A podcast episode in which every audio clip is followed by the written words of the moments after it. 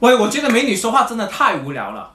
我有个理论，丑女比美女说话更有趣。喂，美女是不需要用有趣去获得社会地位的哦。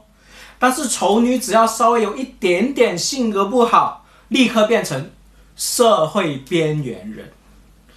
你调侃对方美女发脾气，哇卡哇伊；丑女发脾气，哇你这个人丑人多作怪。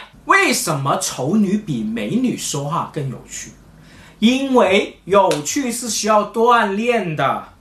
美女需要有趣吗？需要个屁！美女需要的只是出现，她只要一出现，一群臭男人就像飞蛾一样，噗噗噗噗噗噗飞过去了。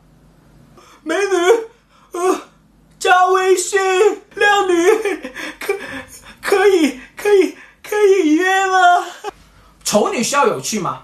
非常需要，必须有趣。丑女的成长经历就是靠几千次的嘲笑调侃历练而成的。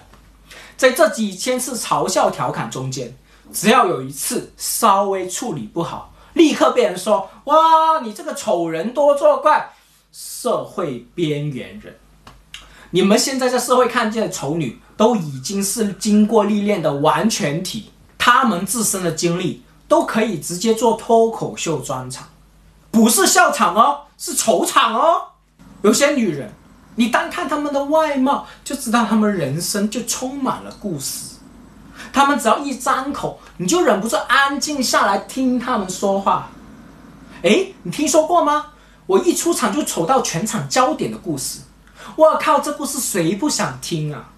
你看这脸上这个胎记，就单单这个胎记的故事，就起码打磨了三百多遍。额头这颗痣啊，这个痣。单单这个痣就可以写本自传了。美女有什么故事？就一群臭男人骚扰的故事，来来去去不是刘强东就是罗志祥，比较有点意思就是李国庆，其他听一遍就腻了。谁要听你们的故事？我要听多一次那颗痣的故事。